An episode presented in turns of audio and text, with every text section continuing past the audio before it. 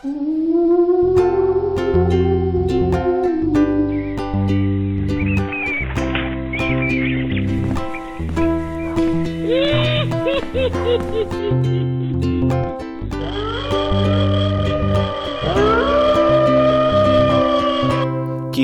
der Gruselfilm-Podcast für Eltern und andere Untote. Hallo und herzlich willkommen zur 19. Folge von Kifi, dem Kinderfilm-Podcast und zur zweiten Folge von unserem fantastischen Schocktober-Spuktage mit Kerstin. Und Gerald. Weil wir jetzt gerade im Schocktober-Spuktage sind, ist das, also ist das der Grund dafür, dass ich hier zu dieser nachtschlafenden Zeit noch eine Aufnahme machen muss? Ja, es kommt einfach nicht die richtige Gruselstimmung auf. Ach so, okay. Ja, das ist okay. Falls ich zwischendurch ein bisschen wegdämmer und ihr mehr von Gerald hört, wisst ihr warum. Kleiner Blick hinter die Kulissen, es ist 8 Uhr abends. Es ist 8 Uhr abends während der Woche. und ich finde, das sagt alles. dass, dass ich das Leben einer Rentnerin, nee, ich, I wish. Heute geht's um den Film Hotel Transylvanien von 2012. Das ist korrekt. Ich habe gesehen, äh, Transsilvanien wird, äh, das wird im Deutschen mit I geschrieben. Ich habe das Gefühl, dass der wird das auch dieser, also Stadtstaat im Deutschen mit I geschrieben? Vermutlich, ne? Weil sonst hätten sie es kein Stadtstaat, das ist ein großer Teil. Ich glaube, das ist sowas wie ein, entweder das ist ein Bundesland oder eine Region von Entschuldigung, Rumänien. Stadtstaat. Ich meinte eher so ein Bundesland, genau. Stadtstaat war Quatsch. Ich habe an sowas wie Hamburg gedacht. Weiß auch nicht, ob es ein Bundesland ist oder einfach nur eine Region, sowas wie halt der Schwarzwald hier wäre. Das könnte natürlich auch sein. Aber ich weiß, dass es riesengroß ist. Ich glaube, das ist schon auch eine Art Verwaltungseinheit. Oh wow, fangen wir die Folge No doch mit kompletten Halbwissen an. No one cares. Nein, nein, nein, das ist ja schon ein bisschen unfair. Außerdem haben wir sogar äh, Freunde, die aus äh, Ja, Transsilvanien ist kommen. wirklich, aber komm. Können wir jetzt Der kommt Film. original aus Transsilvanien, ist da geboren. Ich schneide das sowieso alles raus, das weißt du. Ne? Was, Zumindest ey? die letzte halbe Minute. Warum? Weil das ja niemanden interessiert, ob wir Okay. Freunde aus Rumänien ja, okay, haben. gut. Also oh, sogar aus Transsilvanien. ja, alles in Ordnung, kannst du rausschneiden, ist kein Problem. Ähm, willst du dann einfach direkt anfangen mit dem Inhalt? Äh, in Hotel Transylvanien geht es um ein Hotel, in dem Monster leben, das Dracula gebaut hat. Äh, genau, weil er nämlich seine Frau bei einem Angriff von Menschen verloren hat. Das erfahren wir eigentlich erst später, aber das nimmt jetzt auch nicht viel vorweg. Und äh, dort zieht er alleinerziehend seine Tochter auf, Mavis. Und sie wird jetzt demnächst, also das sieht man so, wie er sie großzieht und das ist quasi so ein Zeitraffer. Demnächst wird Mavis aber 118. Das scheint sowas wie bei uns 18 zu sein, ist zumindest anzunehmen. äh, und sie äh, möchte gern die Welt sehen. Und Dracula möchte das aber nicht, weil er ein bisschen ein sehr ängstlicher Vater ist. Und er bietet ihr an, einfach in ein Dorf in der Nähe zu fliegen. Das würde sie noch vor der großen Party, die er für sie geplant hat, schaffen. Das macht sie dann auch. Dieses Dorf ist allerdings eine Falle, weil da hat natürlich Dracula Zombies mit Menschenmasken engagiert, die böse Dorfbewohner spielen, die sie vertreiben, damit Mavis nie wieder in die Menschheit möchte. Das klappt auch zunächst. Sie kommt zurück, ist von der Menschheit abgeschreckt, feiert die Party. Doch dann kommt das große Problem. Ein Mensch namens Jonathan im Deutschen hat die brennenden Zombies äh, gesehen und hat so das Hotel gefunden und befindet sich jetzt im Hotel. Und weil hier in dieser Welt so die Devise gilt, die Monster haben mehr Angst vor den Menschen als umgekehrt, äh, versucht Dracula alles um zu verheimlichen, dass ein Mensch im Hotel ist und verkleidet ihn als Frankenstein, versucht ihn immer wieder rauszuschleusen. Aber irgendwie freunden sich sowohl seine Tochter als auch die anderen Monster mit äh, ihm an. Und niemand merkt auch, dass er ein Mensch ist, außer dem Glöckner von Notre Dame und seiner Ratte, der anscheinend kein Mensch ist, aber zu der Frage können wir auch noch später kommen. Ja, und dann stellt sich raus, die Partys, die Dracula schmeißt, sind ganz schön langweilige Rentnerpartys, aber Jonathan bringt ein bisschen Pep Du rein. meinst mit, mit langweiligen Rentnerpartys, meinst du sehr sichere Partys, Ja. auf denen nichts passieren kann. Exakt. Keinem kann etwas angetan werden. Und sie stören nicht den Hotelfluss. Und Jonathan bringt auf jeden Fall ein bisschen Pep rein jetzt, Ja. was alle außer Dracula auch richtig cool finden. Wobei sich auch Dracula nach einer Zeit damit anfreundet. Mavis und Jonathan verlieben sich, obviously. Also das hat wirklich jeder kommen sehen. Mm, Jetzt kommt es zu den üblichen Verwirrspielen. Auch Dracula freundet sich irgendwann mit dem an. Aber tatsächlich sehen die beiden, also Jonathan und Dracula ein, dass Mavis und er keine Zukunft haben und deswegen einigen sie sich sogar darauf, um ihr nicht weh zu tun, dass er nach der Party abreist. Und dann bei einer, aber bei der großen Partyszene kommt dann natürlich doch raus, dass Jonathan ein Mensch ist, alle Monster haben Angst, Mavis fühlt sich hintergangen und am nächsten Tag reist Jonathan ab. Und irgendwie ist niemand so richtig glücklich damit. Also Jonathan auch nicht. Der reist Ja. auch hauptsächlich ab, weil er äh, von Dracula die Geschichte erzählt bekommen hat, dass Menschen halt seine Frau umgebracht haben und der, also, also er kann einfach mitfühlen, dass Dracula sich nicht wohlfühlen würde, damit, ja. dass er mit seiner Tochter Genau. zusammenkommt. Die einigen sich darauf. Genau. Und dann reisen Dracula und seine vier besten Monster-Buddies, die Frankenstein, die Mumie, der Unsichtbare und der Wolfmann, äh, versuchen ihn zu stoppen. Dracula fliegt dann auch hinter ihm ins Flugzeug hinterher, zwingt das zum Rückflug und er bringt ihn zurück zu seiner Tochter. Happy End. Genau. Ja. Ja, das war ja auch, das, das habe ich auch erwartet bei dem Film. Ja. Warum würden wir Hotel Transylvanien denn so gerne empfehlen? Mm, Also ich glaube, womit man am offensichtlichsten anfangen kann, ist, dass der Film einfach sehr lustig ist. Ja, es, Also es ist im, das- im Prinzip hauptsächlich eine Komödie mit Ja. Monster. Halt. Und es ist auch eine, also die Gags funktionieren auf verschiedene Arten. Klar, wir haben Slapstick, was auch schon die Kleinsten verstehen, aber es sind halt auch wirklich gut geschriebene Gags drin. Da kann man überhaupt nichts gegen sagen. Ich war ein bisschen abgeschreckt, bevor wir den Film das erste Mal gesehen haben, weil das halt ein Adam Sandler Film ist und Adam Sandler ist qualitativ unterschiedlich, aber in Komödien hat man vielleicht in letzter Zeit nicht so viele gute Adam Sandler Filme gesehen. Äh, man muss aber sagen, hier funktioniert das ganz fantastisch und es ist auch nicht der typische Adam Sandler. Wahrscheinlich haben da einfach auch andere Leute dran geschrieben. Ja, also es funktioniert insgesamt, es ist, ist wirklich wahnsinnig witzig. Wir haben den ja jetzt zum zweiten Mal gesehen, wir mussten trotzdem noch zwischendurch laut lachen. Das kann man nicht anders sagen. Ja, auf jeden Fall. Äh, Ich finde auch, der hat sehr viel ähm, so Humor, der im Hintergrund einfach passiert, weil es Ja. gibt ja total viele Szenen, in denen Monster so in der Eingangshalle stehen und denen die dann irgendwas Monstertypisches quasi machen, Ja. was so immer so ganz kleine Lacher sind. Da habe ich auch noch gedacht, wenn man den Film häufiger gucken muss mit Leuten, das funktioniert trotzdem, weil wahnsinnig viel im Bild passiert. Also man kann immer irgendwo hingucken. Jetzt beim zweiten Mal habe ich halt meistens gar nicht mehr unbedingt vorne hingeguckt. Beim ersten Mal musste ich vorne hingucken, weil die Animation auch dem Humor total hilft. Also die Animation ist wirklich gut, weil das so sehr cartoonisch ist. Also teilweise so, dass ich beim ersten Mal dachte so, oh krass, ähm, daran muss ich mich erstmal wieder gewöhnen, dass diese 3D-Animation, die aber dann schon eine krasse Oberflächenstruktur hat, die man so sehen kann. Also man fühlt schon so fast den Stoff. Ja, also das heißt, da ist das re relativ realistisch. Aber auf der anderen Seite jetzt so super cartoonische Charaktere macht, die wirklich auch, wenn sie lachen, einfach so ein so einen Bogenmund haben zum Beispiel. Ja. Ich kann das nicht gut beschreiben, aber das, also wirklich mehr so eine Smiley-Grimasse ziehen dann. Ich finde ja, der Film ist von 2012, also wo Animationsfilme auch schon so waren, dass die echt sehr, sehr gut aussahen. Mhm. Aber ja, bei weitem nicht alle. Das ist ein Film von Sony. Die schwanken ja auch da in der Qualität. Ja. Und ich finde, der hat so vom Design her erstmal ganz grundsätzlich und vom ganz grundsätzlichen Look äh, dieses, was fast alle Animationsfilme haben, was ich Mhm. fast ein bisschen langweilig finde, weil die alle so aussehen. Aber genau was du beschreibst, in den Bewegungen ist der so Ja. anders, dass der den Charakteren, egal ob die im Design her nicht so originell sind, gerade die Gesichter sind Animationsschule stimmt, das 101, stimmt, habe ja. ich das Gefühl. Auch die Augen und so. Aber die, äh, die Bewegungen äh, und tatsächlich auch die Synchronstimmen, muss man sagen, Ja, sowohl im Englischen ja. als auch im Deutschen, geben denen total viel Leben und auch Witz. Also die Bewegung, das geht so weit, da war ich richtig gehend überrascht, wie die das machen. Das war für mich so, ähm, das hatte auch so Momente aus alten, also ich will überhaupt nicht, oh, früher war alles besser, aber so in so alten Zeichentrick, wo man halt sich überhaupt nicht so an menschliche Konturen auch gehalten hat. Also Pom Popeye würde mir da jetzt zum Beispiel einfallen und sowas, wo, wo die teilweise so Bewegungen gemacht haben, die einfach nicht mehr funktionieren. Und in letzter Zeit halten sich diese sehr gut animierten Filme häufig daran, wie sich ein Körper, der so aufgebaut ist, wie dieser Körper aufgebaut ist, zu auch bewegen würde, weil die, glaube ich, weiß ich nicht, ob die da die Immersion nicht brechen wollen oder sonst irgendwas.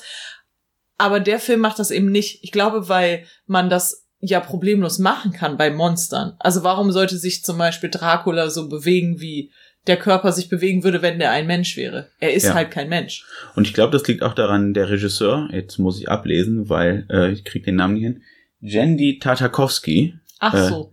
der äh, kommt tatsächlich vom Cartoon. Der hat früher bei Dexter's Labor und den Powerpuff Girls und solchen, ich weiß gar nicht, wo die li- lief, Cartoon Network, glaube ich, gearbeitet.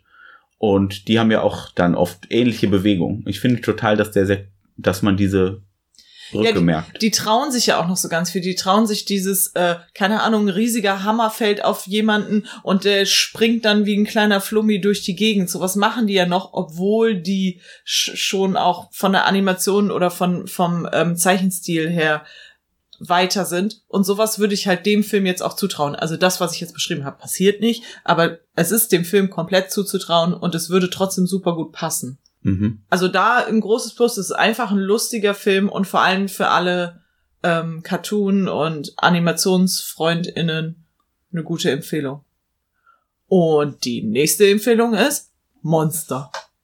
Ja. Sollen wir einfach mal über einzelne Monster reden, die uns gut gefallen haben? Ich- glaube, dass ähm, wir können ja danach noch über so Dinge vom Plot. Ich, Ja. Wie gesagt, in den fünf Minuten, die ich am Anfang gemacht habe, habe ich ihm wirklich alles gesagt. Der ist nicht so viel tiefer. Ja.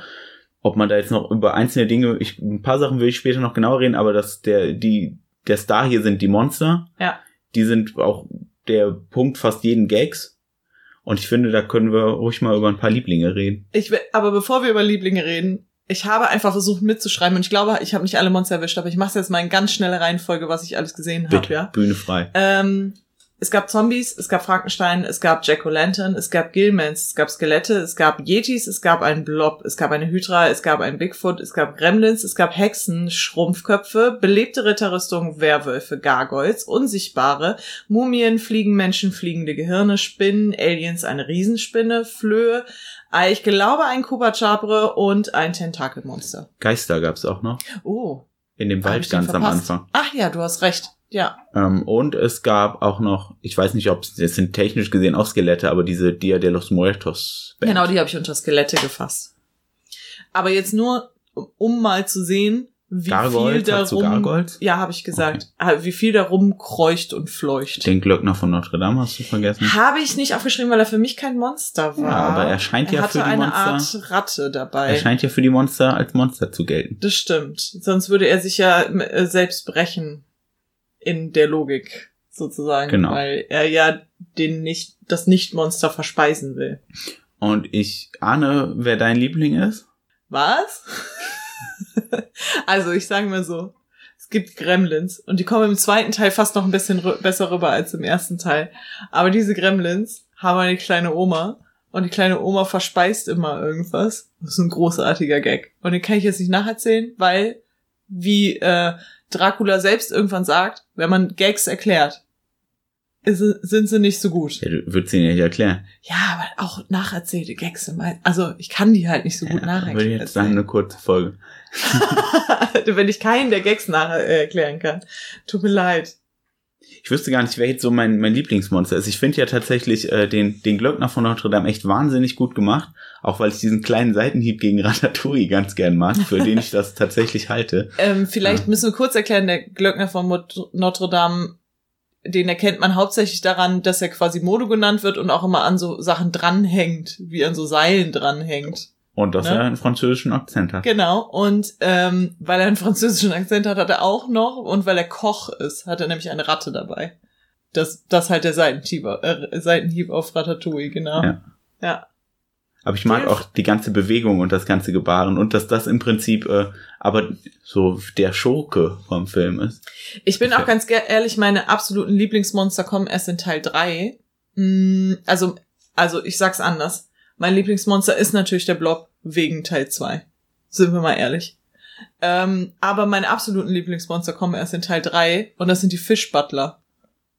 Die, Stimmt, die, die einfach so kleine Füße unten haben und dann immer so ein seitlicher Fisch. Man sieht die auch nie von irgendwo anders, immer so im Profil. Ein bisschen ähnlich ist die Fliege in dem Teil, weil ich mag total gerne, wenn jemand super weird aussieht, aber extrem normal, also normal in Anführungszeichen, aber so durchschnittlich gelangweilt geschauspielert wird. Die Fliege soll jetzt in dem Teil ein Wissenschaftler sein und deswegen Genau. ist sie so schlau. Ja, die haben dann immer so eine trockene Grundstimme. Und es ist dann anscheinend egal, Ja, dass wie da halt eine du sonst- Fliege mit einem Riesenkopf Wie steht. stellst du sonst Wissenschaftler da? Ja, genau. Wissenschaftler sprechen doch alle so. Immer Haben wir gelangweilt. doch am Mighty Indian, sehen wir das doch. Das mag ich total gerne. Ich weiß auch nicht, das ist einfach mein persönlicher Humor. Jemand hat einfach drei Köpfe, aber macht dann so, so super gelangweilte Beamtenstimme. Kriegst du mich immer mit.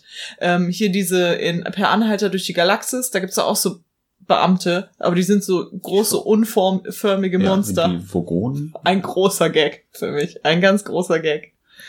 Mir gefallen, gefällt ja, glaube ich, in dem Film am besten, je öfter ich den sehe, auch tatsächlich die, die Werwolf. Also die, Die Werwolf. Familie, ne? Weil es sind halt äh, ein Mann und eine Frau und die haben 70 Kinder oder so. Und Ich glaube, im Frau ersten Teil noch erst nur 30 oder so. Okay, ja, man kann es halt nie zählen. Es sind immer Genau. zu viele, die wuseln immer rum. Und in jedem Film ist die Frau auch permanent schwanger. also ich glaube, man sieht sie nie nicht schwanger. Und diese haben beide, also vor allem er, also sie haben immer alle Kinder an sich hängen, aber weil sie ja schwanger ist, hat er die auch hauptsächlich noch an sich hängen. Ja. Und die haben immer so ganz müde Augen. Genau, sie, sind, sie sehen immer sehr, sehr durchnächtig aus. Und es gibt diese eine Szene, wo er wirklich im Bett liegt mit zwölf Kindern, die am, an und um ihn rum liegen. Und er so die Augen weit aufgerissen hat und die sind völlig blutunterlaufen. Dann schläft er so gerade ein und dann klingelt der Wecker. Er kriegt mich auch jedes Mal. Ja, das ist wirklich, das ist wirklich gut. Oder auch ähm, die Szene, wo ähm, sie den finden müssen, den John ganz am Ende. Und äh, er kann aber jetzt nicht mehr, also er ist ja ein Werwolf und soll dann erschnüffeln, wo John dann vielleicht ist und sagt dann aber selber, er hat einfach viel zu viele Windeln gewechselt, das ist nicht mehr. Und dann pfeift er halt seine Kinder her, damit da jemand schnüffelt, aber die wuseln nur so um den rum. Und dann fragt Dracula so, hat eigentlich überhaupt keins deiner Kinder mehr Respekt für äh, dich? Und er muss wirklich sehr lange drüber nachdenken, bis er, bevor er sagt, ja, ich glaube eins. und das dann holt und das schnüffelt das. Die ja auch offensichtlich noch sehr jung ist. Sie trägt ja noch einen Schnuller. Ja, aber die bleibt auch weiterhin sehr respektvoll. Die kommt ja in den späteren Teilen auch vor. Sie wird noch ein, ein bisschen ein größerer Ja. Protagonist. Die hat auch eine ganz wunderschöne ähm, Synchronstimme, weil früher wurden die Disney-Filme ganz, ganz häufig, wenn da Kinder drin vorkamen, dann wurden die tatsächlich von Kindern gesprochen, also Kinder, Kinder. Man hört noch so richtig dieses unter sechs aus den Stimmen raus. Ja. Also liebe ich so sehr in Bambi und Klopfer. Wenn ich Klopfer Fandst allein das sprechen höre, dann ich, mir wird das so weich. Und sie hatte auch so eine Stimme. Ja, aber doch nicht so. Also früher waren das ja immer Kinder und äh, wahrscheinlich äh, hat man da noch besser auf so Kinderarbeitsbedingungen geachtet. Deswegen ist es halt immer relativ schlecht früher gewesen. Ich fand das jetzt eigentlich aber sehr okay. Ja, die war schon relativ okay, aber man hat noch so richtig das Kind rausgehört. Und es gab Ja. eine Zeit lang zwischen, dazwischen, wo man überhaupt keine Kinder mehr eingesetzt hat, sondern einfach nur jung klingende Leute. Und es ist total, weil das macht, das macht es anders. Also man hört ja einfach ein Kind raus aus so einer Stimme. Und du kannst es nicht ersetzen durch jemanden, der jung spricht oder Ja. eine junge Stimme hat. das ist richtig. Das fand ich immer schade. Deswegen Wen ich es gefreut. mochtest du noch von den Monster? Ich äh, mochte ganz, ganz viele Sachen. Ich habe hauptsächlich ein paar Fragen später noch zu den Monstern. Ich sag mal so, ein paar Nerd-Fragen zu verschiedenen Monstern. Ich muss sagen, ich mochte auf jeden Fall ähm, auch die Hydra, weil ich das, also eine Hydra ist äh, ja so, was ist das? Im Prinzip ein Drachen vierköpfiger mit ganz, Drache. Ganz vielen Köpfen, genau. Und ich fand es schon immer eine gute Idee und das wird ja aber auch meistens bei der Hydra, ich meine, das ist ja die Idee von der Hydra, äh, übernommen, dass dann halt die Köpfe gegebenenfalls anderer Meinung sind, aber sich einen Körper teilen. Und das fand ich in diesem Film auch schön umgesetzt, den Gag. Also die waren sich eigentlich relativ einig, aber sie hatten in dem Film halt dann alle verschiedene Bestellungen im Hotel zum Beispiel und waren dadurch zehn nervige Gäste anstatt einer, sozusagen. Das war, fand ich ein gut, Ja. ist gut umgesetzt. Ich mochte noch die Ritterrüstung super gern von den so Ja. nicht Hauptcharakteren, weil die, aber hauptsächlich, weil die so cool animiert waren. Die sind sowas wie die äh, Dienst, nicht so richtig Dienst, so eine Mischung aus Security und Dienstbote im Hotel. Also so unbelebte Ritterrüstung. Und genau genommen Freiwillige oder Ehrenamtliche, weil, Ja, weil sie werden nicht bezahlt. Aber vielleicht für die gute Sache. Das Hotel Ja. ist ja auch ein Refugium, in dem Monster sich sicher fühlen konnten vor der Außenwelt. Wenn wir jetzt noch ein bisschen tiefer in die Monster einsteigen, und das werden wir tun, sorry dafür schon mal, das Halloween und wir mögen Monster, und dann müsst du, dann ist das jetzt so, ne? Hatte ich mir gedacht, äh, da sind ein paar Gags drin, wo man weiß, die Leute lieben auch Monster. Also, dass zum Beispiel der Fliegenmensch ein Professor ist, ist, er kommt ja einfach von dem Film Die Fliege. Man, also viele davon sind halt alte Filmmonster und haben dann immer so leichte Gags an, in Anlehnung an ihre alten Filmtage. Ja. Und das fand ich super gut. Also Frankenstein zum Beispiel, ganz, ganz großer Gegner von Feuer, rastet dann komplett aus einfach, wenn das passiert. Und die Fliege halt, weil, weil die halt so ein bisschen so ein Nerd ist.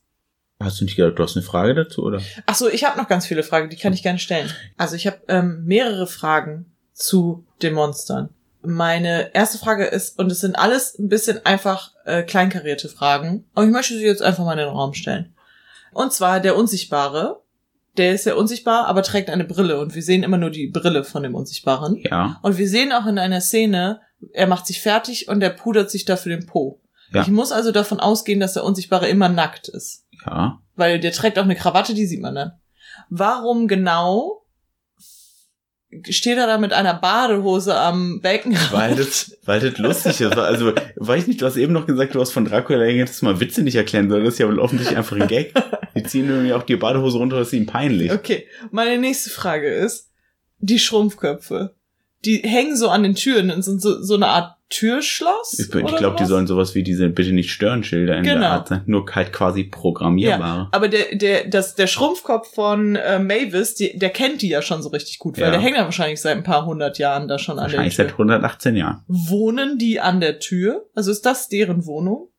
Und wenn ja, werden, werden, sind die dann Angestellte oder sind die Mitbewohner? Ich denke, du kannst dieselbe Frage über die Ritterrüstung stellen, ja, oder? Glaubst das du, ist ganz merkwürdig. die stehen ja auch einfach in den Gängen und so, wenn die sich nicht bewegen. Und Mavis wird 118 Jahre alt. Ja, Das heißt, sie ist knapp 100 Jahre älter als, als ihr Love Interest. ja, und?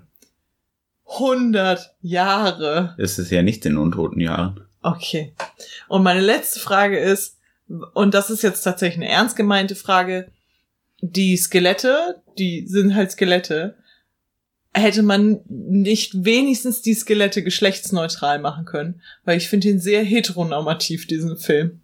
Und da hätte ich mir gewünscht, so, ah, wenigstens, also das hätte man doch mitnehmen können. Aber man kennt sie ja eigentlich echt nur an der Haltung. Äh, nee, also mit das Skelett ist auch insgesamt ein bisschen kleiner und die Hüfte ist breiter. Aber halt gar nicht viel. Die, Nee, die ja. hat die nur abgewinkelt und deswegen wirkt die auch betonter. Genau. Ja, und, und die ist kleiner, also die Ja. Skelettfrau. Aber ansonsten ist ja, es ist tatsächlich nicht so, dass zum Beispiel ein Busen oder so angedeutet wäre. Ich finde das eigentlich schon, sind die, und sie hat ja auch nicht irgendwie ein geschminktes Gesicht. Die hat ja einen ganz das- normalen Totenkopf. Aber das hätte doch wirklich eine Chance sein können, auch vielleicht mal was anderes als eine heterosexuelle Beziehung da einbringen zu können, ohne größere Probleme. Ich finde, eigentlich fand ich die Skelettdarstellung, genau deswegen fand ich das ganz gut, weil eigentlich gezeigt wird, ja, guck mal, bei Skeletten, du kannst, kannst dir nicht sicher sein. das stimmt, die anderen sind schlimmer, ne? Von den von dem Cartoon-Effekt her, wer äh, Frauen und Männer sind, da sind die Frauen schon sehr, ich sag mal so Hüfte, ganz schmale Taille und so. Ja. ja.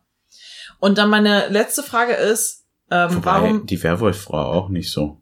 Ja, weil die halt Die schwanger ist halt schwanger. Gut, man ist ja aber entweder attraktiv oder Mutter. Das sind ja die zwei Darstellungen. Wenn man so aus feministischer Theorie sind es ja so die zwei Darstellungen von Frau. Äh, davon ab, warum durfte denn der Gillman, also das ist eine Clique und das sind alles die alten Universal-Monster, die in dieser Clique sind und die besten Freunde sind, aber der Gillman durfte nicht dabei sein. Ja, weil der, ist- das der Film von dem ist relativ spät gekommen und wenn man so als die, die Zentrum äh, Universal Monster definiert, unterscheidet sich auch von Mal zu Mal. Also oft, wenn du fünf nimmst, dann sind's die fünf und der Gilman fällt hinten über, Okay. weil ich habe auch mal so ein Video gesehen, wo hörst du denn dann genau genommen auf? Wo endet denn diese Monster-Era? Ist der weiße Hai noch ein Universal Monster? Weil das ist ein Universal-Film. Naja, man könnte ja sagen, bei den Schwarz-Weiß-Filmen oder so. Vielleicht sollten wir kurz erklären, der Gilman ist dieses ähm, Das ist so ein Sumpfmonster. Schwamm- Sumpfmonster aus. Die Kreatur aus der schwarzen Lagune. Genau, ja. Weil ich glaube nicht, dass der Begriff Gilman so super berühmt ist. Kiemenmensch, habe ich gelernt, heißt das. Ich wüsste auch gar nicht, wie man auf Deutsch zu dem sagt. Sumpfmonster wahrscheinlich am ja, ehesten. wahrscheinlich. Dieses grüne Monster, was so Ja. ein bisschen so ein fischartiges Gesicht Aber das fand ich natürlich Aus trotzdem Shape of Water traurig. vielleicht jetzt am ehesten. Oh ja, ja, ja. Das fand ich aber trotzdem ein bisschen traurig. Habe ich mir immer so vorgestellt, wie einer dieser Gelmänner so an der Seite steht und so sehnsüchtig zu denen rüberguckt. Ja, aber ich glaube, es gab schon, es gab ja in den 30ern und den 40ern von diesen Monstern auch schon Crossover-Filme, ganz viel so Frankenstein meets the Wolfman und ich glaube, der erste, äh, hier die Kreatur aus der Schwarzen, der heißt auf Deutsch nicht Kreatur aus der Schwarzen Lagune, äh, der ist von 1954. Das heißt, der hat in diesen Crossover nur noch super wenig stattgefunden. Wahrscheinlich Das heißt, hätte die Spinne dann mehr reingemusst, ne? Die ist doch früher. Ja, aber die ist mehr aus so Sci-Fi-Filmen, Ja, die gut. sind dann nicht mehr in diesen Monster-Dingern mit drin. Und meine letzte Frage ist, wo war eigentlich King Kong? Gute Frage, aber der fällt, glaube ich, mehr in noch in dieses Kaiju-Genre fast rein. Ja, man ähm, empfindet den nicht so als, als Monster-Monster, ne? Mhm. Nicht so als Gruselmonster vielleicht auch. Ja, wobei der Yeti ja dabei ist, von Ja, dem man übrigens deswegen. immer nur den Fuß sieht, auch hilarious. Nee, vom Bigfoot sieht man immer nur den Fuß. Vom Yeti doch auch, oder? nee, Ah, für die Yetis ist laufen kleiner, einfach stimmt. ganz normal rum. Vom Bigfoot, du hast recht. Genau. Das ist ja der Gag, dass man vom Bigfoot nur den Fuß sieht. Jetzt habe ich den Gag erklärt. Ähm, ja, meine Lieblingsperson war kein Monster in dem Film, sondern Jonathan. Es macht mich übrigens verrückt, dass die im deutschen Ja, Jonas sorry. haben. Können wir einfach, können wir für den Rest der Aufnahme bitte einfach Johnny sagen? So wird er doch gar nicht genannt, oder? Klar. Okay, Johnny. Äh, Johnny ist ganz, ganz, ganz fantastisch, weil Johnny ist ein Rucksacktourist und der absolute Slacker. So also ich habe ich hab ihn in meinen. Notizen Backpacker-Trottel genannt. Das ist so wirklich, also das ist so großartig auf die Nase. Also da hat halt jemand so alles, da hat jemand so eine Assoziationssache gemacht und jeder Gag von Johnny ist einfach so aus dieser, aus diesem Glas, wo Assoziationen drin waren zu Backpacker, äh, Anfang 20-jährigen Dudes, äh, das ist da rausgezogen worden und gebracht worden. Das war wirklich ganz schön, ehrlich gesagt. Aber Johnny ist wirklich deine Lieblingsfigur? Absolut. Absolut. Ach was. finde den so gut. Das ist doch einfach, weil der alles, der sieht halt alles mit so super naiven, oh, ich will das erleben, oh. Aber ich muss die Welt Und- entdecken. Er ist genau. offensichtlich auch gerade so, will sich selbst finden und ist auf Weltreise. Richtig. Und das ist, aber der sieht dann alles positiv. Das ist doch to eine total schöne Figur. Ich mochte das so gerne. Und der ähm, ist halt im, der, die Synchronstimme jetzt ist gut und okay, weil Elias Mbarek macht immer einen guten Job. Aber die Synchronstimme im Original ist halt so passend mit, ähm, Andy Samberg. Genau. Weil das halt wirklich, der ist ja auch so. Der sieht ja schon fast so aus. Das ist halt auch so ein Slacker-Dude. Das hört, das hört man schon so richtig aus seiner Stimme raus. Unangenehm auch. Also, das sind ja so Leute, mit denen willst du halt keine drei Minuten verbringen, weil die dir nach drei Minuten auf den Sack gehen. Aber für, einen Ja, dann, für einen Film funktioniert das fantastisch. aber du hast ja gerade fast äh, 87 Minuten mit ihm verbracht. Ja, das und das war- war kein Problem. das war kein Problem für mich. Weil ich muss ja nicht mit dem äh, umgehen. okay. Weißt du, ich muss ja nicht mit dem zusammenarbeiten oder so. Ist alles okay. Meine Lieblingsfigur aus dem Film ist, ist tatsächlich einfach Dracula. Weil ich Ah, finde, der der, hat auch der hat auch die schönste, den, die schönste Charakterbogen, den er Das macht. stimmt, also die ja. schönste Entwicklung. Genau, der ist so der typische overprotective Dad. Ja. Und dann lernt er ja äh, auch loszulassen. Er lernt, er, er lernt so viel in dem Film. Dass Menschen nicht alle böse sind, aber das, und dass das aber nicht trotzdem jemand, jedem einen Freifahrtschein gibt. Er lernt Spaß zu haben. Das hat er Ja. lange Zeit wohl vergessen.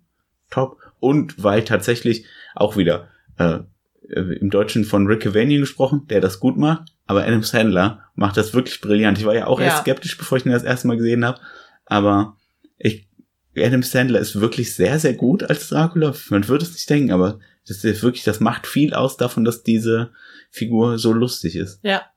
Und Ricky Vanian geht voll klar, denn also der lehnt das auch offensichtlich an Adam Sandler an und wir wissen auch, Ricky Vanian macht den Job gut. Aber das nimmt schon ein bisschen was weg, wenn man den nicht im Original sieht. Ah, leider. Ja.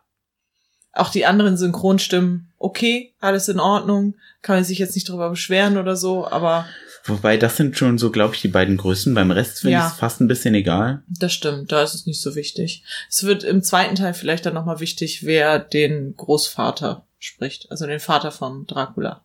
Ja. Weil das halt Mel Brooks ist im Original, der ist halt schlecht schlagbar, ne?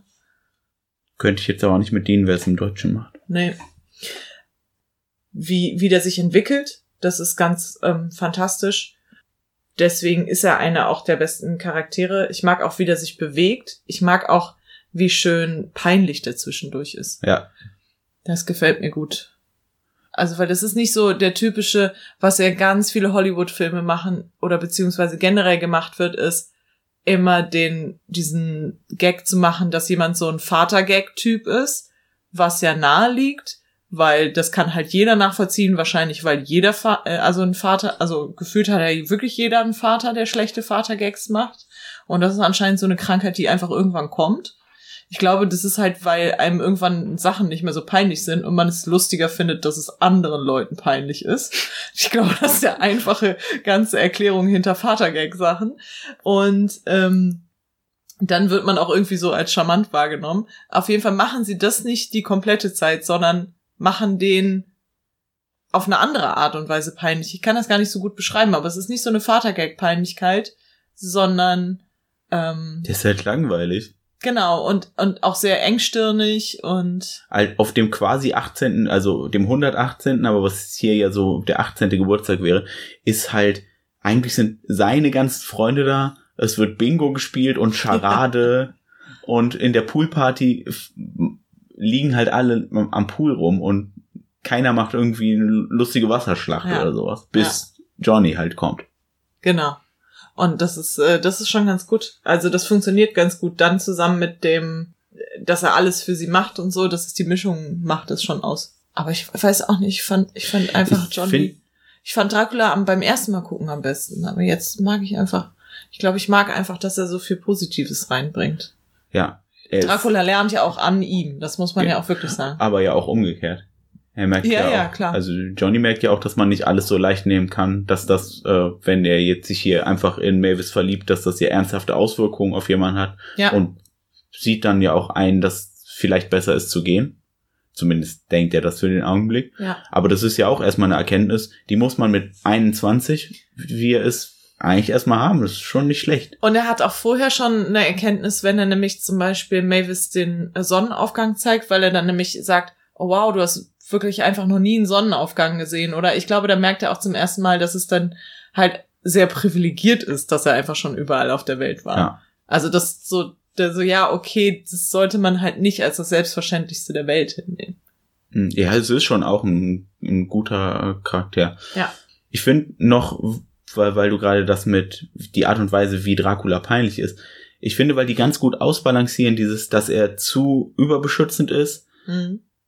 Im Prinzip aber einfach dich so zwischen einem langweilig und überbeschützend und da bewegt sich irgendwo in diesem Spektrum. Es ist keins von beiden zu doll. Und deswegen ist auch der eine Gag, der, ähm, ich glaube, dreimal gemacht wird oder so in dem Film, aber immer wieder fantastisch ist, ist, dass äh, wenn er, wenn es ihm zu viel wird oder er er streng sein will oder aggressiv geworden ist, dann ähm, ja, wie will man das sagen? Dann rastet er so kurz aus und dann macht kommt er so ganz nah an die Kamera und macht so, hat so kriegt so rote Augen und der Bildschirm wird ganz rot. Er macht so Er Genau, dann quasi ja. so. und man erschreckt sich wirklich beim ersten Mal ein bisschen. Das ist halt auch, also so viel, das ist jetzt vielleicht eine Warnung, weil das ist ein Schreckmoment. Ähm, Aber ein der wird halt, der wird sofort der, gebrochen. der wird auch während einer, während er Ukulele spielt, wird das halt gemacht. Also das, der, das ist wirklich gut eingebunden. Aber ich glaube, das erklärt ganz gut das Gag-Level, was da unterwegs ist. Weil der halt so, ne, wie du schon sagst, Jetzt so unter haben wir aber ganz interessanterweise unsere beiden Lieblingscharaktere besprochen und so. Eins von meinen beiden Problemen mit dem Film ist nämlich, eigentlich geht's ja um Mavis. Warum ist sie denn so ein verdammt undefinierter Charakter? Warum ist sie eigentlich Ja. so verflucht egal? Weil sie halt eigentlich nur benutzt wird, um die Story voranzutreiben von den beiden anderen Charakteren. Buh. Ja, ein altes Frauenproblem.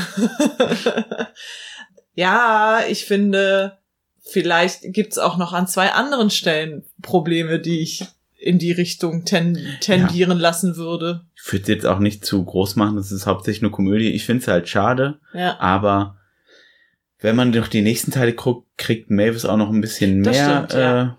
äh, Zeit im Spotlight, zum Glück, mm. die sie auch verdient hat. Aber ich würde jetzt, wo wir gerade drüber gesprochen haben, auch noch mal ganz kurz zumindest die anderen Sachen nennen, Ja, die ich problematisch finde. Ähm, zum einen wird mindestens ein Catcalling-Gag gemacht, im zweiten Teil glaube ich auch noch mal. Ähm, f- muss es sein? Äh, aber an wem ist mir jetzt wirklich gar nicht Äh, aufgefallen? ach so, es gibt am Anfang die Bauarbeiter-Zombies und da Ach läuft so. so, ein Frankenstein-Lady vorbei Ja, und ja, dann, ja, äh, genau, ja. Dann äh, reden wir auch noch davon, dass es in diesem Film dieses Ching gibt. Im Englischen ist, glaube ich, Sing. Und dieses Sing soll, ist dann Liebe auf den ersten Blick. Und im ersten Film wird auch noch die ganze Zeit gesagt, es gibt halt nur ein Singen im Leben. Und das finde ich halt so bescheuert. Ich finde das auch, ich finde das eine ganz schlimme, so eine Konvention, Liebe zu erzählen. Ja. Das muss echt nicht mehr sein. Aber der Film ist überhaupt nicht konsequent darin, das zu erzählen. Ja, Deswegen finde ich es auch nicht dramatisch. Im dritten Teil sagen die ja auch so, ach, Ja, über Bord. Ist, ist ja Quatsch. Ja, richtig. Hups, ist uns selber auch aufgefallen, dass es Bullshit war. Weil das Aber hieß ja, Dracula leider- kann sich nie wieder verlieben. Genau. Und, die, und das, wie sollen wir den dritten Teil machen? wir haben alles erzählt. Aber das, das ist trotzdem ärgerlich, weil es im ersten Teil halt so stehen bleibt. Also wenn man jetzt nur den ersten Teil guckt und ehrlicherweise ist das der beste Teil, also ihr müsst nicht unbedingt den zweiten und dritten Teil Ja. gucken, vor allem nicht den dritten. Aber wenn man jetzt den ersten Teil guckt, dann bleibt das halt so stehen und dann ist das eine Sache, die man Kindern nicht mehr beibringen muss. Von mir aus glaubt an Liebe auf den ersten Blick, aber wie bescheuert ist denn bitte, es gibt nur eine große Liebe im Leben. Oh Gott, oh Gott. Ich finde es auch total bescheuert, aber wie gesagt, ich finde, der, der Film erzählt das überhaupt nicht konsequent. Ja. Es wird überhaupt nicht so, dass das Ja, wobei, aber es ist ja dann auch wieder plottreibend, ne? Also es ist ja zum Beispiel dann auch der Grund, warum ähm, einer der Gründe, weil der andere Grund ist, dass es Mavis nicht gut geht, aber es ist unter anderem der Grund, warum er dann sagt, okay, wir suchen halt Johnny und bringen ihn zurück. Ja, aber weiß ich nicht, ganz oft, wenn sonst so Liebe auf den ersten Blick erzählt wird, dann sehen die sich halt, verlieben sich, das passiert hier ja, und dann haben die auch dieses Blinzeln, Blitzen in den Augen, bla bla. Aber die unterhalten sich ja und entwickeln wirklich Ch- eine Chemie und, und ja, Zuneigung. Und zwar ernsthafter eigentlich. Und es wirkt in diesen Szenen auch so, als ob die in dem Moment dabei sind, sich ineinander zu verlieben. Ja. Und deswegen finde ich, Und der Film hat dieses doofe Klischee, aber er hält sich selber gar nicht Genau. dran. Und deswegen finde ich es nicht so dramatisch. Und die machen das auch nicht so. Die verlieben sich auf den ersten Blick und kommen zusammen. Nein, die verlieben sich, aber dann lernen sie sich auch noch mal sehr lange kennen und haben schöne Momente zusammen und dann kommen sie sozusagen erst zusammen. Ist ja auch ein Unterschied, wie das dann erzählt ja, wird. In dem Film gibt's auch noch eine andere große Toma äh, große Tomatik. Tomate. Oh, Meinst? Thematik. So. Ja, es gibt eine andere große Tomate. Es gab leider keine Killer-Tomaten. Was war da los? Die andere große äh, Thematik des Films ist natürlich, ähm, wie wir miteinander leben, wenn die einen anders sind als die anderen und wie sowas wie Vorurteile uns beengen können, einengen können und so weiter. Und dass wir vielleicht auch manchmal dann den Mut haben müssen, wieder auf die anderen zuzugehen. Also, äh, die leben ja halt jetzt in diesem Hotel und haben extra diesen fetten Wald drum gebaut mit Geistern und sonst Ja, irgendwas. wobei, eigentlich machen die meisten Monster da nur Urlaub, ne? Genau, aber, aber die, aber offensichtlich, weil die Angst vor Menschen haben, Ja. gibt's halt dieses eine Hotel, wo die alle sicher sind. Und dann ganz am Anfang macht auch Dracula so eine Präsentation, so eine PowerPoint-Präsentation, wo er Fotos von Menschen zeigt, aktuelle, und macht dann halt so, sagt dann so, ja, und die Menschen sind jetzt viel fetter geworden, damit, Damit sie mehr, besser erdrücken können. genau, Und sie haben weniger an, damit sie mehr Bewegungsfreiheit haben, um uns besser zu erdrosseln. genau. Und so, und also Quatsch halt so offensichtlich so, ja, nein. Und zeigt dann halt einfach Bilder von fetten Menschen in Tanktops. Ähm, was ein guter Gag ist, aber was ja auch so ein bisschen zeigt, äh, da ist jemand mit einer Brille auf bestimmte Leute und alles, was dem an Fakten in die Hände fallen wird von diesen Menschen, wird er einfach umdeuten für sich, weil er diese Menschen nicht persönlich kennenlernt und weil er die Geschichten nicht persönlich hört und weil das für den eine Gruppe von Leuten ist und keine Individuen. Und sobald die, Und der er Individuum vor- kennenlernt, genau, und weil er schlechte Erfahrungen gemacht hat. Genau. Und sobald er aber die, Indu die individuell kennenlernt, ist das alles halt nicht mehr so ein großes Problem.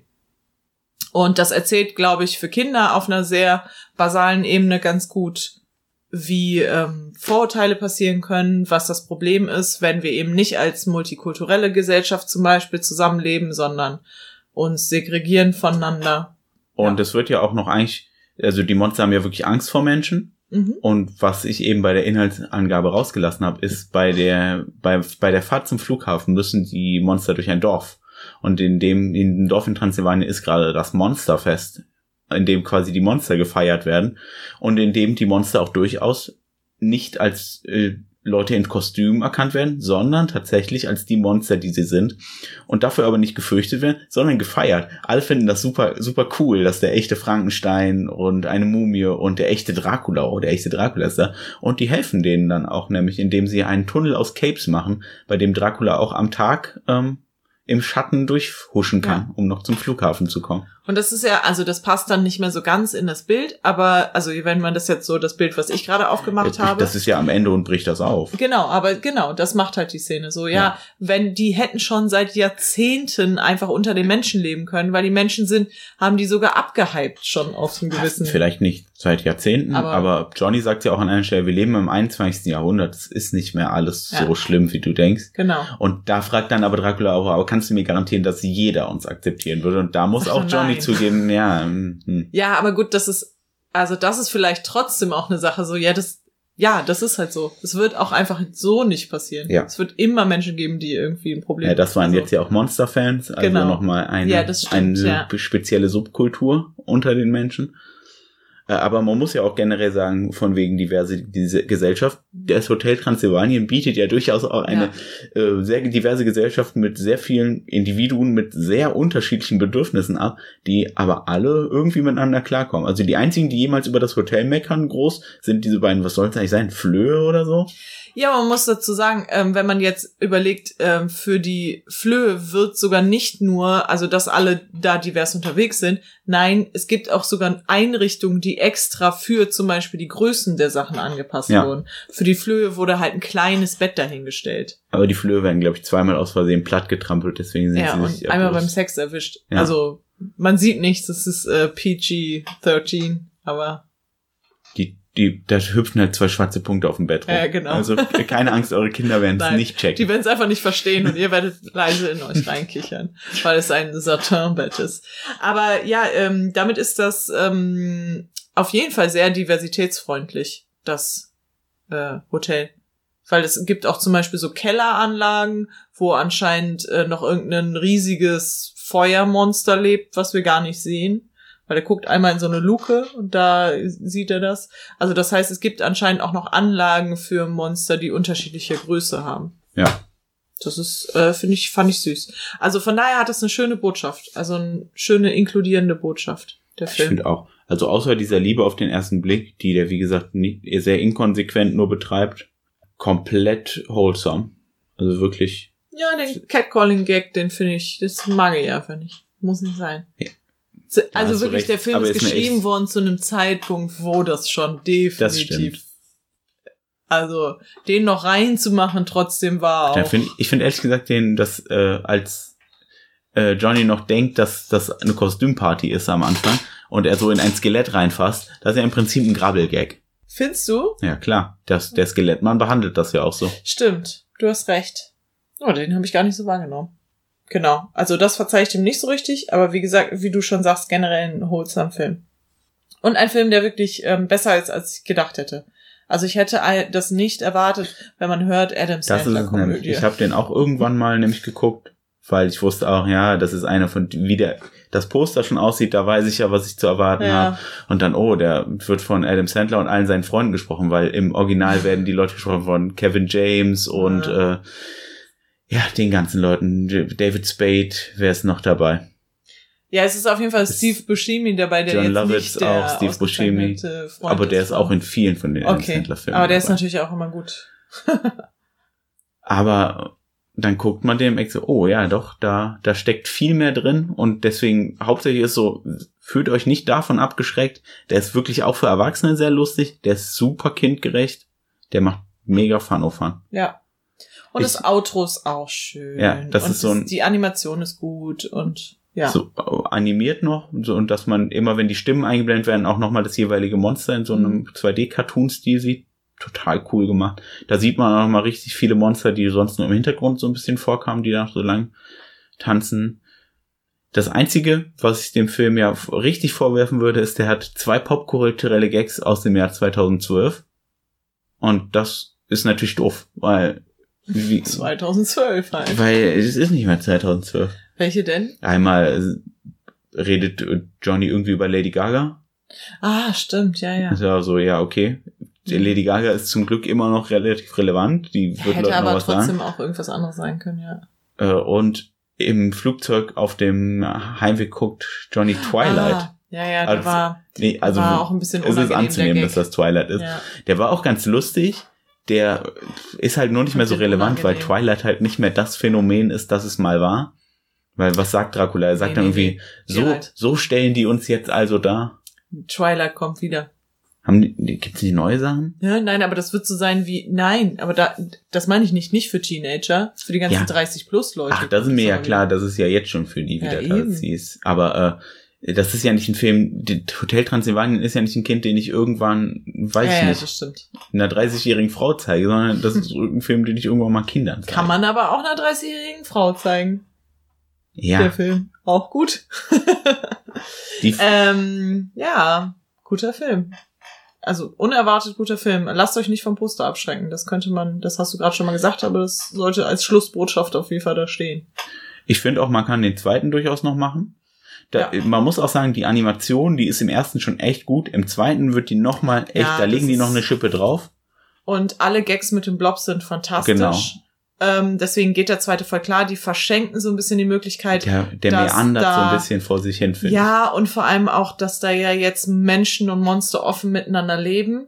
Und das hätte man halt, da hätte man auch noch einiges rausholen Da können. geht's halt hauptsächlich äh, um den Sohn von Mavis und Johnny. Äh, und wie Genau. das jetzt mit dem aussieht, ob der ein Vampir ist, ja oder nein.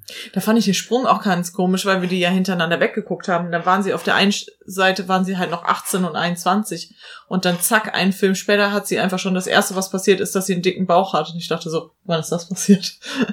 Es ist aber auch, ich glaube, am Anfang vom zweiten Teil Ja. vergehen einmal ganz schnell irgendwann sieben ja, ja, Jahre. genau. Weil es ist ja so genauso wie am Anfang vom ersten Teil vergehen ja auch. Ja, 100 118 Jahre. Jahre. Und der dritte Teil, der ist der schwächste, der ist aber immer noch guckbar. Ja. Man muss ein bisschen durch fiese Musik durch am Ende. Stimmt, aber das stimmt, das können wir auch noch sagen. Hier auch die Rap-Szene zum Schluss. Es gibt zum Schluss eine Rap-Szene. Und da muss man echt fairerweise sagen, weil Adam Sandler sehr schnell rappt zum Schluss und Rick Cavanian kann sehr viel besser rappen als Adam Sandler. Das ist in Deutsch weniger unangenehm. Ja, also es, äh, also es ist beides mal noch, also weil das einfach auch gemacht ist, als dass es unangenehm sein soll, als wenn halt so ein Dad rappt und der rastet dann auch voll aus, deswegen find das geht's auch Lied irgendwie auch- klar. Das Das aber Lied ist halt auch cool. nicht gut, nee, aber Rick Cavanian schon deutlich Aber das ist halt so eine, das ist halt so eine Musiknummer, die zum Schluss wirklich noch für die Kids ja, reingebaut das hat. ist auch okay. Das ist okay, aber das macht halt für Erwachsene gar keinen Spaß. Ja. Da kommen dann nochmal alle Charaktere und tanzen auf der Bühne und ah, guck mal, die Mumie schwingt die Hüften. Das Lied Witzig. im Abspann im Gegensatz, Das ist mega gut. das sind ziemlich, das ein ziemlicher Banger. Was ist Ja. das für ein Song? Weiß ich auch nicht. Der gefällt mir.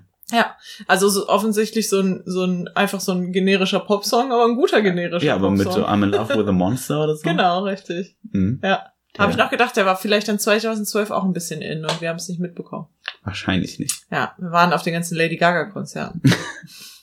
Mhm. Für welches Alter, ab welchem Alter würdest du den Der empfehlen? Film hat FSK 6 und das finde ich absolut drin. Ja.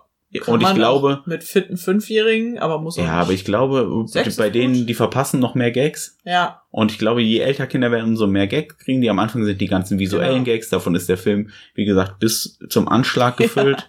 Es gibt relativ viele Wortwitze. Die sind auch größtenteils sehr, sehr gut übersetzt, muss ich sagen. mhm. Äh, ich, Sechsjähriger hat da Spaß dran. Ich glaube, ein Elfjähriger hat da auch noch Spaß dran. Das ist wirklich ein Film für die ganze Familie. ähm, der Wortwitz, den äh, ich, der mir noch eingefallen ist, wo du gesagt hast, die sind gut übersetzt, aber nur so, um das Niveau zu sehen, weil ich meine, das sind schon vorher Wortwitze, die Wortwitze sind.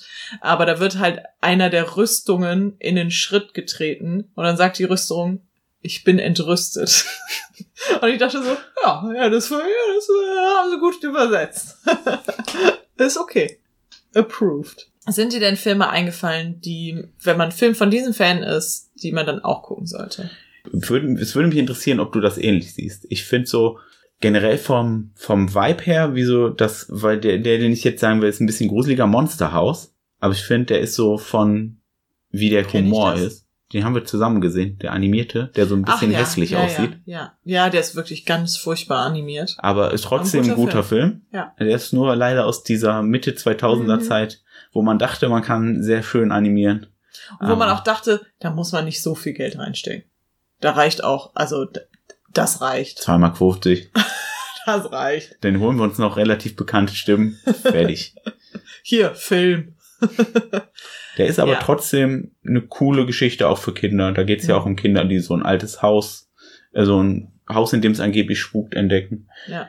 Der ist gruseliger als der, den würde ich für ein bisschen ältere, aber ich glaube, der ist so auf einem ähnlichen äh, Level. Also mir fallen jetzt in diesem Moment jetzt nicht so viele ein, aber ich habe die ganze Zeit überlegt, weil es gibt doch nicht nur diesen einen Film zu alleinerziehenden Vätern, die ein bisschen zu übertrieben äh, sind und äh, ein bisschen überfordert sind, vielleicht auch damit, dass die Töchter jetzt älter Das werden. war jetzt nicht der Fokus, Komödie. auf den ich geguckt habe, ehrlich gesagt. Aber das, da habe ich die ganze Zeit drüber nachgedacht, da gibt's doch garantiert auch gute Filme noch in die Richtung. ja, sicherlich. Weil das haben wir jetzt gerade auch noch nicht mal noch mal so rausgestellt als positives Kriterium. Das mache ich hiermit noch mal. Also das ist, man sieht einfach auch nicht ähm, so super häufig alleinerziehende Väter. Schön, wenn das gemacht wird. Ist einfach gut. Man muss ja nicht immer nur eine Mutter Und sehen. die übrigens äh, Erziehung und Karriere prima balance. Kein Problem für Dracula. Ja. er hat ja seine Zombie-Leute, die das alles für ihn erledigen. ähm, ja, hast du noch andere Filme, die dir Ja. eingefallen werden? äh, hier nämlich dein, dein Gilman kriegt hier eine größere Rolle in Monsters vs. Aliens. Der ist nicht so horrorgelagert, aber der hat ja auch diese 50er Jahre Ah, ja, Sci-Fi-Filmmonster, die dann eine Alien-Invasion abwehren sollen. Auch ein äh, Kinderfilm. Ja, ein Animationsfilm auch. Mit, ich glaube, einer großen Frau, einem Alien, äh, Baumon, also das so Erfindungen macht, dem Sumpfmonster. Wer- Ist ja auch der Blob dabei, ja, ne? Ich glaube ja. Und noch irgendwas, das ich gerade nicht im Kopf habe. Weiß ich aber- nicht mehr. Und sonst, ich würde tatsächlich auf jeden Fall auch noch sagen, tatsächlich Monster AG, weil die Thematik super ähnlich ist. Da sind auch Monster, die haben Angst vor Menschen. Ja, Und stimmt. es wird sich angenähert darüber, dass da ist dann Ja. ein Mensch, der ist gar nicht so schlimm. Und wir Und, kommen, können anders zurechtkommen zum Schluss. Und Monster G ist immer noch einer der besten Kinderfilme, die so aus den. Animationssachen kommen. Also wirklich super. Hm. Ich würde ungesehen eine vorsichtige Empfehlung, weil ich einen ähnlichen Vibe vermute, so von dem, was ich gesehen habe, an Trailern und einigen Ausschnitten für den animierten Adams Family Film aussprechen. Ja, Aber das kann ich nicht meine Hand für ins Feuer legen. haben wir nicht geguckt. Also habe jetzt aber auch keine super negativen Kritiken oder so dazu Nee. gehört. Der ist, glaube ich, so ein bisschen zahmer als die anderen. Hm. Sieht man ja schon daran, wie der aussieht. Aber ich finde so, der sieht visuell vom Humorlevel her ähnlich aus. Und das wäre es im Großen und Ganzen. Das wären jetzt die, die ich da jetzt so in die Richtung empfehlen würde. Ja, ich, mir ist noch jetzt dieser eine Film eingefallen und ich beschreibe ihn, vielleicht kommst du drauf. Es sind äh, Kinder, die ähm, zu Hause dann alleine leben und dann soll die in eine Foster-Care-Familie kommen, aber das wollen sie nicht und versuchen immer die Foster-Mom abzuschrecken, auch ein animierter Film. Und Ja. dann Ich- lernen sie auch nachher jemanden kennen, der dann nachher sozusagen ihr Ziehstiefvater wird, der auch ganz liebevoll ist mit Mhm. denen, obwohl das ihn auch ein bisschen Ich überfordert. habe keine Ahnung, wie der heißt. Das ist ein Netflix-Film auf jeden Fall, auch ein Okay. Original. Ich weiß nicht, habe das war mit vergessen. so Wolle, alles sah aus wie Wolle. Aber ich weiß es auch nicht mehr. Hotel Der- Transylvanien kann man auf jeden Fall im Moment auch auf Netflix gucken. Ah ja. Die DVD ist super billig. Ich habe jetzt mir die Box geholt mit den ersten drei Filmen, weil ein vierter ist im Anmarsch. Der kommt ab Januar, ist der Keiner nicht im Kino, sondern auf Prime direkt verfügbar. Ich dachte auch, der soll jetzt Das- zu Halloween also- im Kino kommen. das. Äh, Haben sie sich gedacht, äh, jetzt kommt Adams Family 2 und deswegen können wir nicht äh, den rausbringen? Oder was war der Gedanke? Aber keine Ahnung, Verstehe ich wirklich. überhaupt nicht. Der Gut. vierte ist jetzt auch nicht mehr vom selben Regisseur. Die ersten drei waren alle von dem. Vielleicht ist da, und Adam Sandler spricht nicht mehr Dracula. Vielleicht ist es das. Uh, hm. Die meisten sonst bleiben, Ah. aber Adam Sandler und Kevin James, also Dracula und Ja, Kevin Frankenstein James gehen. ist wirklich ganz egal, Ja, wer das spricht. absolut richtig. Aber Adam Sandler, das ist das ist schon hart. Aber wie ich das gesagt, diese drei DVD-Box, die habe ich für unter 10 Euro gekauft. Ja. Das heißt, auch wenn man sich den auf DVD holen will, alleine kriegt man den wahrscheinlich wirklich sehr, sehr günstig hin. Findet man auch, der, der ist auf Flohmärkten immer und dann kriegst du den selbst, obwohl er eine Kinder-DVD ist, bestimmt für drei Euro. Findet man oft. Aber nicht unterschätzen. Das, der sieht schlechter aus, als er ist. Ja. Große Empfehlung für den Film. Ja. Das ist so ein Film, ich habe ja bei Alfie, der kleine Wölfe, letztes Mal gesagt, den sehe ich mich nicht in nächster Zeit nochmal gucken. Hotel Transsilvanien hätte ich gar kein Problem, den jedes Halloween zu gucken. Quasi. Ja, so genau. gut finde ich den. Ja. Weil, wie, also, du hast den ja jetzt zum dritten Mal in kurzer Zeit geguckt. Ich Nee, in kurzer Zeit. Äh, ja, okay, aber zum dritten Mal. Ich halt zum zweiten Mal in kurzer Zeit und ich wirklich, also laut gelacht zwischendurch. Es geht halt auch gar nicht anders. Das ist halt, manche Gags sind auch, das ist wirklich fantastisch. Und Gut. danach könnt ihr euch als Familie oder so alle ein cooles Kostüm anziehen. Jeder kann dann einer sein. Aber du hast noch, hast du jetzt noch irgendwelche Fragen zu Monstern, die noch übrig geblieben sind, die wir jetzt noch kurz machen wollen? Nö. Ich glaube, ähm, meine dringlichsten Fragen wurden schon beantwortet. Ja, aber hast du noch Mit stell dich nicht so an, Kerstin, das ist nur eine äh, Fiktion. Richtig? Bei welchem habe ich das denn gesagt? Warum der denn jetzt mit dem Nacken, mit der Badehose? Nein, da habe ich nicht gesagt, stell dich an, Kerstin, ja, hab ich das ist ein, das ist witzig. Weil der also, witzig weil ist. es witzig ist. Also Witzigkeit. Äh, es kommen ein paar, vielleicht im zweiten Teil, die dann kämen. Ich habe mich zum Beispiel, im zweiten Teil kr- kriegt man heraus, dass die Mumie eigentlich, also sie ist eher so dick und untersetzt, wie so ein Dreieck fast schon, und ist aber, wenn, wenn sie abgerollt wird von ihren Bandagen, sehr, sehr dünn. Habe ich mich gefragt, das passt aber nicht mit dem historischen Schönheitsbild der äh, Mumien zusammen. Ich habe der das nicht gehört, wie ich mit den. Augen gerollt habe. Doch, das hat jeder gehört. Und äh, da habe ich mich gefragt, was das denn sollte. Aber sonst habe ich keine Fragen. Kerstin, auch da will die Antwort, weil war der eins, das, witzig war eins ist. der Kuba Chabre? Heißt der so? Chupacabra. Ch äh, Kuba Chabre offensichtlich. Chupa- Chuba Chabre. War der auch dabei? Weil ich habe ein paar nicht identifizieren können. Die mit diesen Hörnern? Ja, äh, oh, jetzt müsste ich über den Chupacabra ausholen, weil es gibt ja im Prinzip zwei Versionen davon. Aber ich glaube, er war nicht dabei. Okay. Machen wir es kurz. Ach so, okay, danke. ja. Nö, sonst habe ich, ähm, der Blob funktioniert halt nicht, ne? Sind wir mal ehrlich. Aber dafür ist der Blob halt so richtig fantastisch. Wie der Blob funktioniert nicht. Ja, du kannst, also, Leute fallen da rein und überleben das, als ob man so durchatmen könnte durch den Blob. Das ist doch Quatsch. Das ist doch eine galertartige Masse. Und, oh mein Gott, wie selten man das Wort Du hast- galertartig benutzen Du hast, kann. hast du, äh, du hast noch nie Dungeons and Dragons gespielt, ne? Nee. Da gibt's ja auch äh, die, wie heißen die? Die Galertwürfel. Und in denen erstickt man tatsächlich, wenn die einen kriegen. Die sind sehr langsam, aber da muss man dann versuchen rauszukommen. Das muss man irgendeine Probe würfeln gegen. Ja, aber das ist anscheinend in diesem Blob vollkommen okay, dass Ja. man in dem Blob existiert. Weil Und der ein lustiges es Pfeilkissen. Gallert ausgesprochen werden? Oh, ich habe es einfach gute nur in Frage. meinem Leben immer galert. Ich habe es auch nur so ausgesprochen gehört, immer. Das hat die Frage, also ich glaube, beim Munchkin habe ich das das erste Mal gehört, dass es jemand ausgesprochen hat. Und vielleicht war da nur dieser eine Mensch in unserer Peer Group, der das falsch ausgesprochen hat. Und jetzt denken wir immer galertartig. Hm. Aber ich kenn's auch von Dungeons and Dragons als die Galertwürfel. Also ähm, jetzt meine Frage ist, wenn uns jetzt jemand eine korrigierende E-Mail schreiben würde und uns in die E-Mail reinschreiben würde, wie man Galert ausspricht. Verstehst du? Das ist der Gag. Weil wenn man das da auch, egal. Äh, wo müsste man denn dann die E-Mail hinschreiben?